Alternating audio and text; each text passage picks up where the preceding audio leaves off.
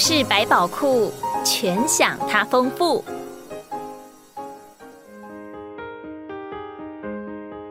有一个小男孩因为车祸而失去了他的左手臂，但他一心一意想要学柔道，于是他的父母帮他四处找老师，终于找到了一位愿意教他的师傅。这个十来岁的小男孩学得很认真，不过奇怪的是，日子一天天的过去，这个老师只教他重复一个动作。半年之后，他忍不住的问老师说：“老师。”您能不能再多教我一些动作啊？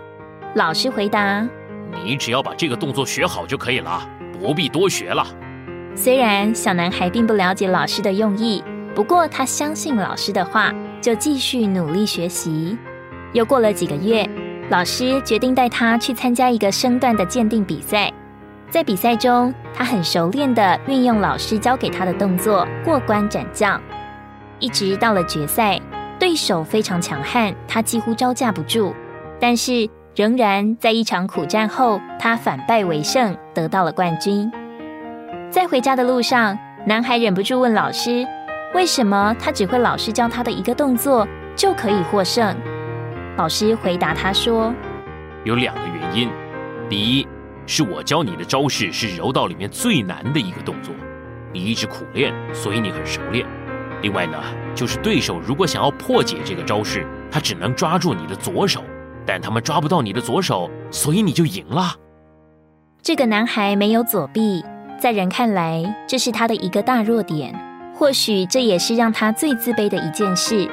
但没想到的是，他最软弱的地方竟然成了他制胜的关键。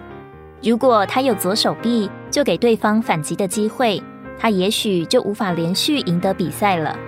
换句话说，神在他的软弱之处显出了极大的能力，给了他意外的得胜与祝福。